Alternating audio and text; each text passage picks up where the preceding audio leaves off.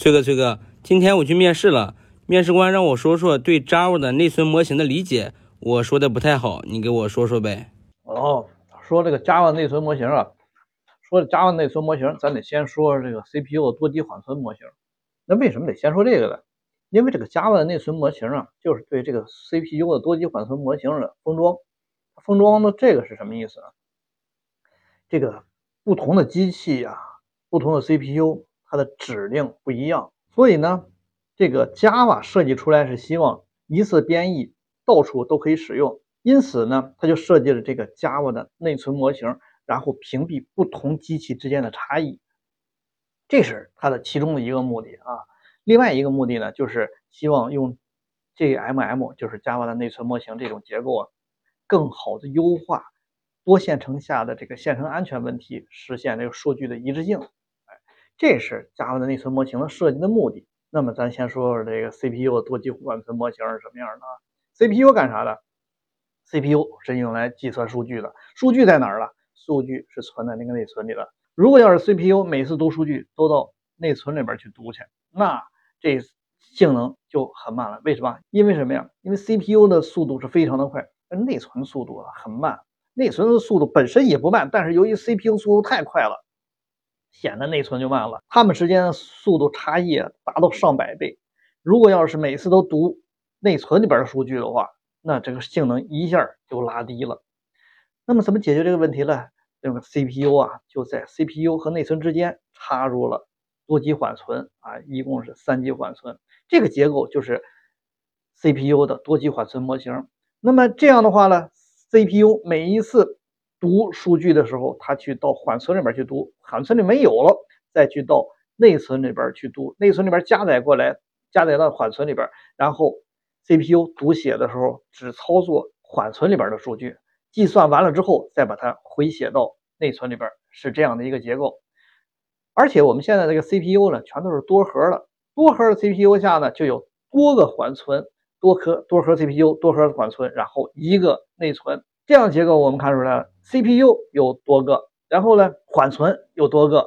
内存呢是一个，内存的数据呢是应该是一份儿，但是呢，分别被缓存到多个缓存里边了。这样的话呢，一个缓存里边的数据被修改了，其他的缓存里边的数据不知道，这就出现了数据的缓存一致性的问题，这也是多线程下的这个数据。安全性的问题、数据一致性的问题的根本原因啊，刚才我说过了，Java 的内存模型设计出来，其中一个呢，就是想把这个线程安全问题给解决了。那么接下来咱就说说 Java 的内存模型。Java 内存模型的主体结构就是一个主内存和多个工作内存。主内存是主线程使用的，所有的共享数据、共享变量全都存在主内存里边。每一个子线程创建一个。工作内存子线程读写数据、操作的数据全都在工作内存里边的。那么子线程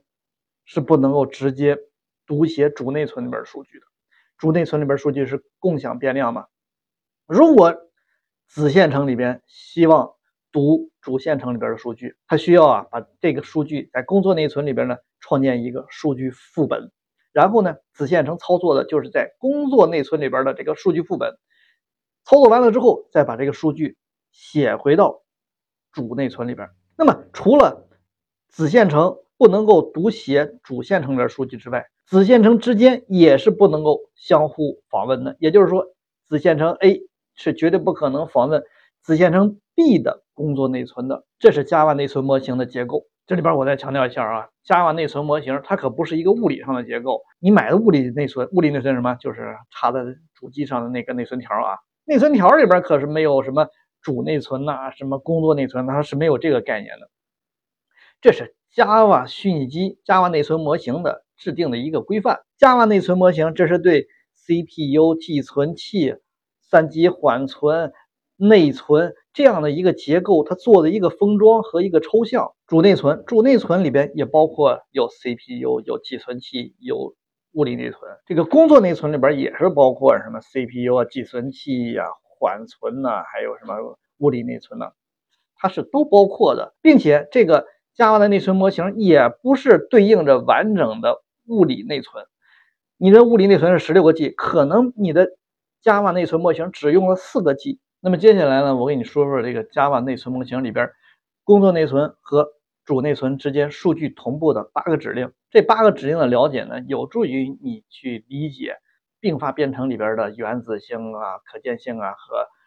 一致性的这些问题的理解啊，也有助于你对于 CPU 多级缓存模型的这个理解。这八个指令我一个个的给你说一说啊。第一个指令 lock 锁，当工作内存要读主内存里边的一个共享变量的时候，它先把这个共享变量锁上，lock 住，然后第二开始读了，锁完了之后就开始读了，从主内存里边的数据读出来，读完了之后，第三个变量 load 读出来了之后就开始装载到工作内存里边，就是 load 到了工作内存里边了，第四个变量。就开始使用这边了，已经 load 到了工作内存里边了，装载到工作内存里边了，然后在工作内存里边就开始使用这个变量，就开始进行计算呐、处理啊，把它修改这个值了。这是 use 第四个变量，使用就是计算嘛，计算完了之后，这个变量的值会发生变化，变化完了之后要把它重新赋值给工作内存里边的这个变量，这就是 assign，就是赋值，就是把计算完了之后的这个值。赋值在工作内存里边的这个变量里边，这就是 assign。再之后，因为这个值在工作内存里边被重新赋值了，我们准备把这个工作内存里边的这个值呢，再写回给主内存里边，这叫把工作内存的这个值呢，store 存储到存储到主内存里边，就是第六个变量 store